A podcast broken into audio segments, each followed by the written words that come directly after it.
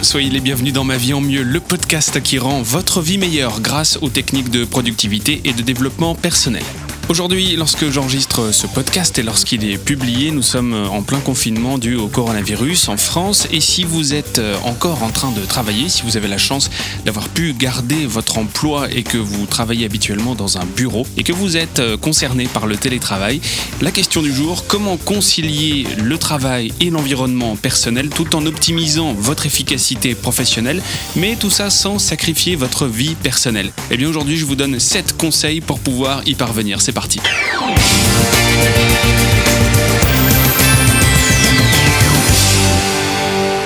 Le premier conseil que je vous donnerai pour pouvoir travailler convenablement à la maison en gardant un équilibre vie privée et vie professionnelle, c'est d'être préparé.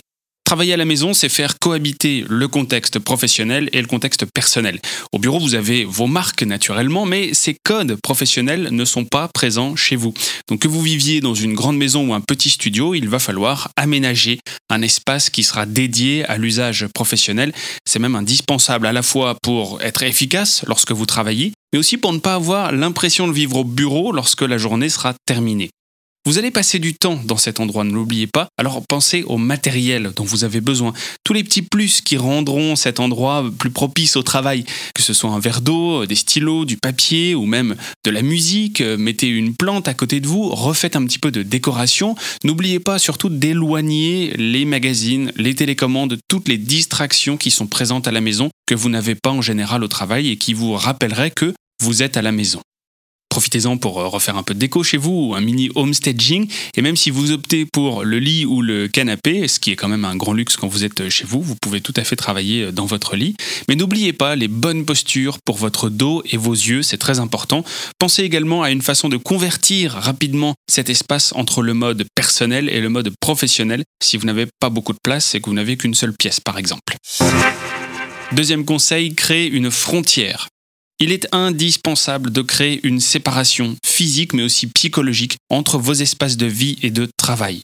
Ça peut être simplement représenté par une porte ou alors un symbole si vous avez une seule pièce, la fermeture d'un rideau, le déplacement d'une table, le déplacement d'un objet. Ça paraît anodin comme ça, mais c'est très important et votre cerveau fera la différence. En télétravail, vous avez aussi le choix de votre tenue, qui est aussi une possible frontière d'ailleurs dans votre journée. Est-ce que vous avez noté déjà la manière de se sentir et d'agir, ça n'est pas la même chose en fonction de votre tenue.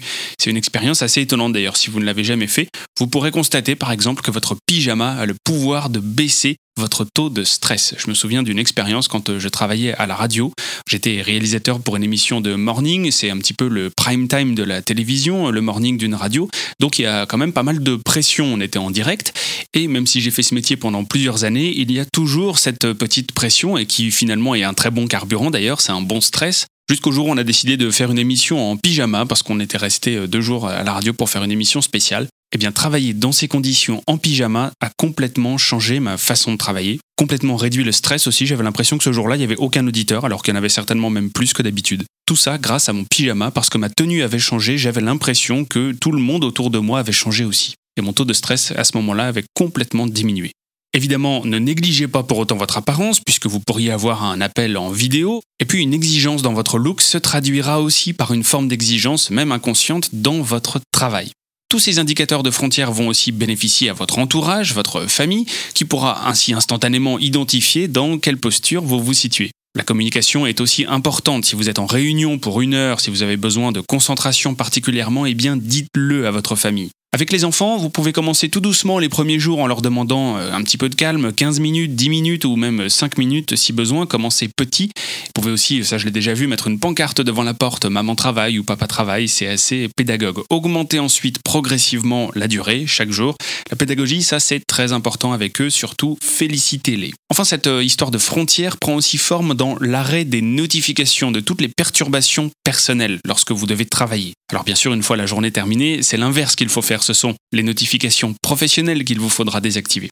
Compartimenter ces deux mondes vous permettra de bien faire la séparation, mais aussi de rester productif tout en évitant un mélange des genres qui rendrait votre esprit complètement confus. Troisième conseil pour optimiser votre télétravail, travaillez oui, mais raisonnablement.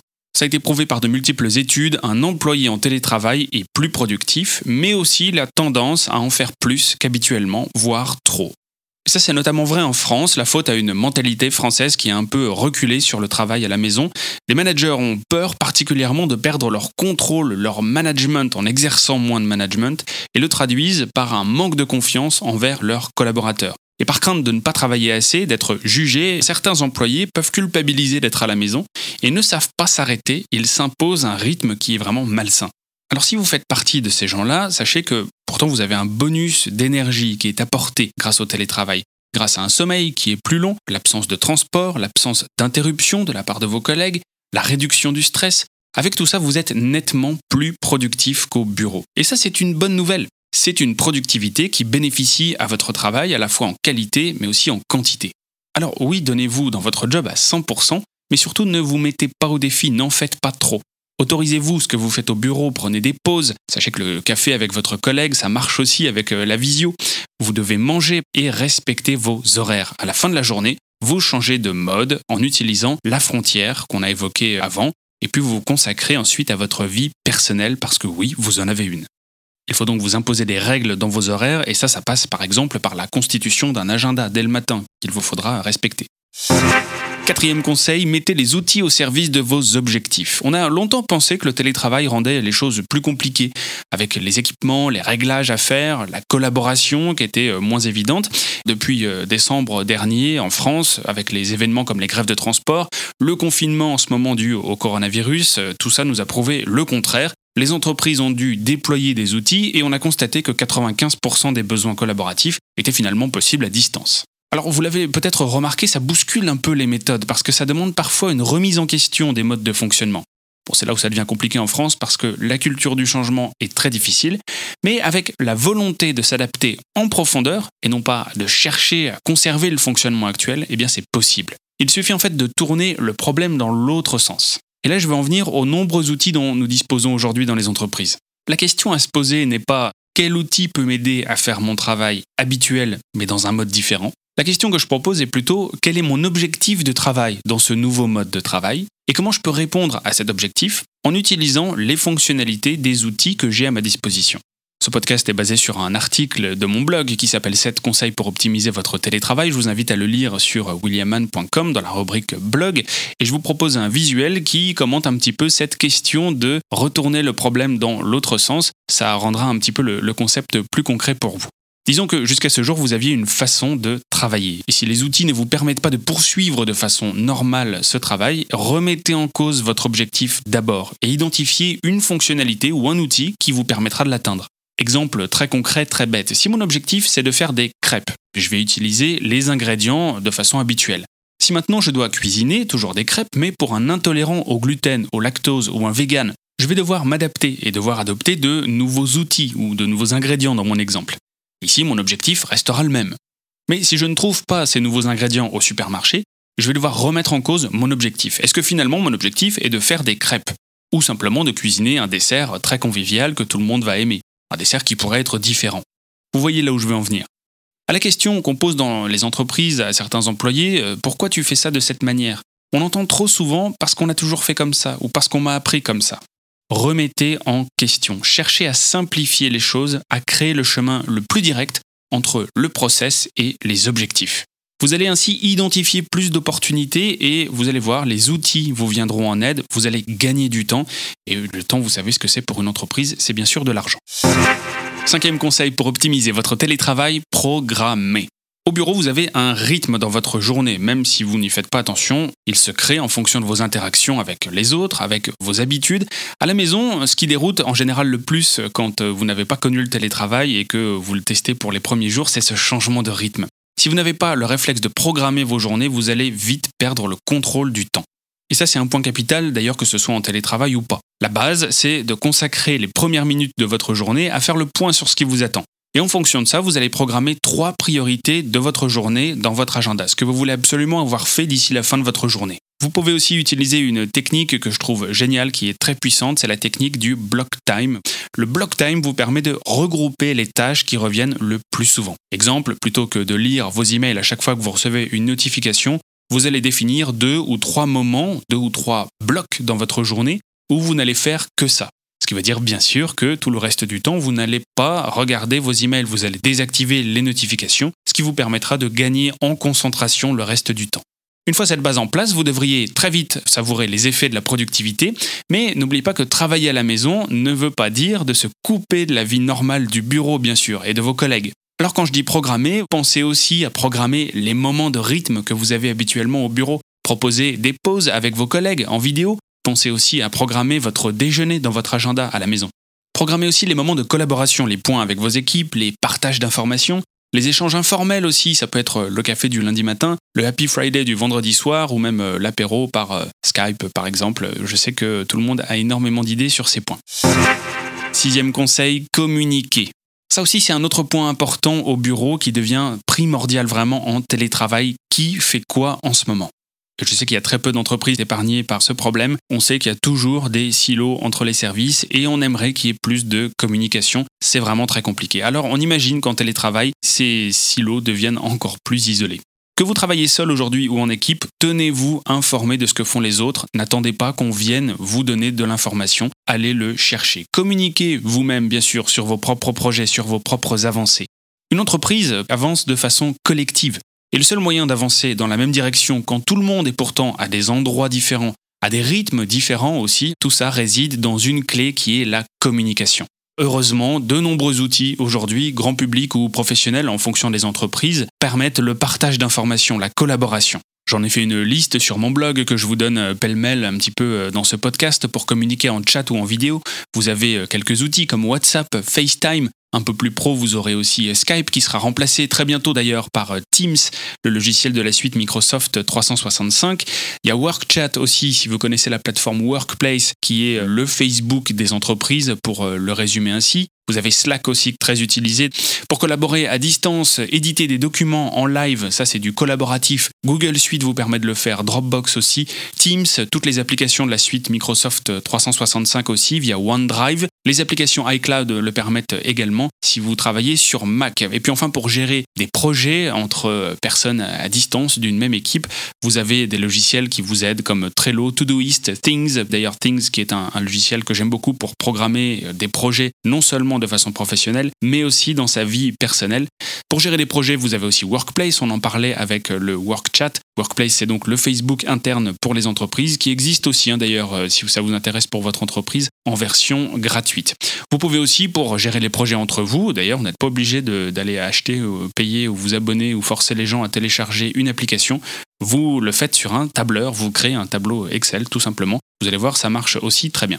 Alors communiquer, oui, mais pas n'importe comment. Être à la maison ne veut pas dire être disponible à chaque instant. Il y a quelques minutes, on parlait des managers qui n'étaient pas prêts. je ne sais pas si vous êtes d'accord avec moi. Il y a beaucoup de managers qui s'attendent à ce que leurs employés, puisqu'ils sont à la maison en télétravail, doivent être disponibles à chaque instant. Imaginez que, ajouté aux SMS et aux autres emails, tous ces canaux saturent complètement en notifications. Et devoir être partout en même temps, répondre aux sollicitations de tous les collègues, peut vous prendre la journée, ruiner le bénéfice productivité du télétravail, et ça c'est bien dommage. Et pourquoi ça arrive? Eh bien parce que personne n'a le mode d'emploi finalement et aussi parce que personne ne lisse les règles pour tout le monde. Et c'est pourquoi selon moi, c'est l'entreprise qui doit imposer l'outil à utiliser pour le besoin défini par tous. Et vous devez vous également vous imposer des règles, à la fois choisir le bon canal à utiliser pour communiquer avec les autres, mais aussi le bon moment pour relever vos propres canaux. Par exemple, voici quelques bonnes pratiques que j'ai détaillées dans un tableau qui sera plus facile à lire sur mon blog et pour vous le détailler un petit peu dans ce podcast, on parle des outils de chat, de SMS ou des appels. Ça, c'est ce qu'on appelle de la communication instantanée. C'est un usage qui devrait être pour les urgences et qui malheureusement aujourd'hui se fait de plus en plus souvent, mais pas uniquement pour les urgences. Il y a ensuite les emails, c'est ce que j'appelle de la communication usuelle. Et pour moi, un email ne demande pas une réponse dans un délai urgent. C'est un outil qu'on aimerait relever deux à trois fois par jour, pas plus. Il y a enfin les outils de vidéoconférence et d'appel téléphonique. Ça, c'est pour de la communication que j'appellerais programmée. Il faut prévenir les gens auparavant pour qu'ils bloquent ce temps-là dans leurs agendas pour ne pas prendre leur temps en otage.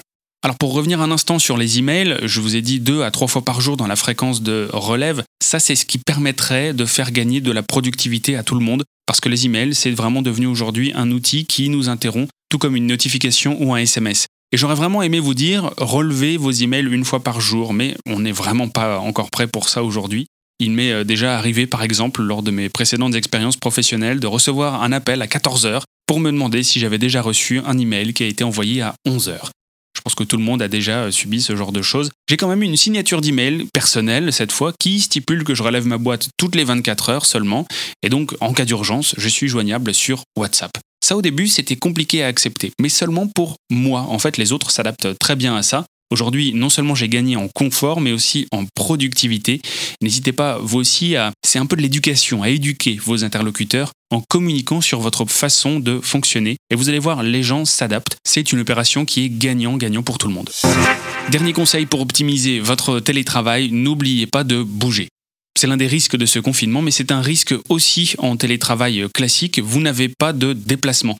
Et compte tenu de l'absence de ces déplacements, à la fois pour vous rendre au travail, mais aussi pour naviguer dans les bureaux, il ne faut pas l'oublier, c'est un déplacement, votre activité physique se trouve fortement diminuée.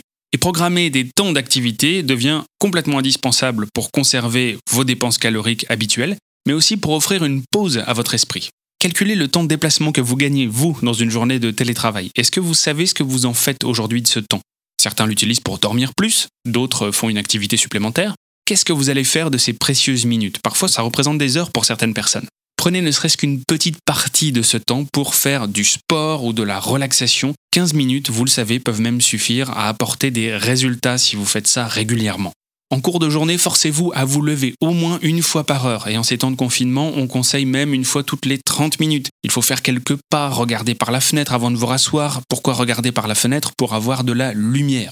Profitez aussi d'un appel téléphonique. Si vous devez appeler un collègue ou un client, c'est l'occasion de quitter votre chaise, marcher un petit peu et quand vous le pouvez, en temps de confinement ou non d'ailleurs, prenez quelques minutes pour sortir. Même si c'est pour faire un petit tour de 5 minutes dans votre quartier et peu importe la météo, forcez-vous à sortir. Si vous êtes bloqué ou énervé sur un projet, c'est exactement la chose qu'il faut faire. Vous allez voir, vous allez repartir avec un œil neuf. Votre corps et votre esprit vous remercieront.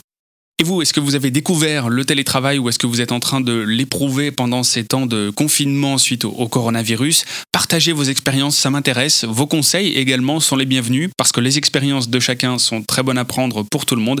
N'hésitez pas à mettre un commentaire sur ce podcast ou même sur l'article sur le blog.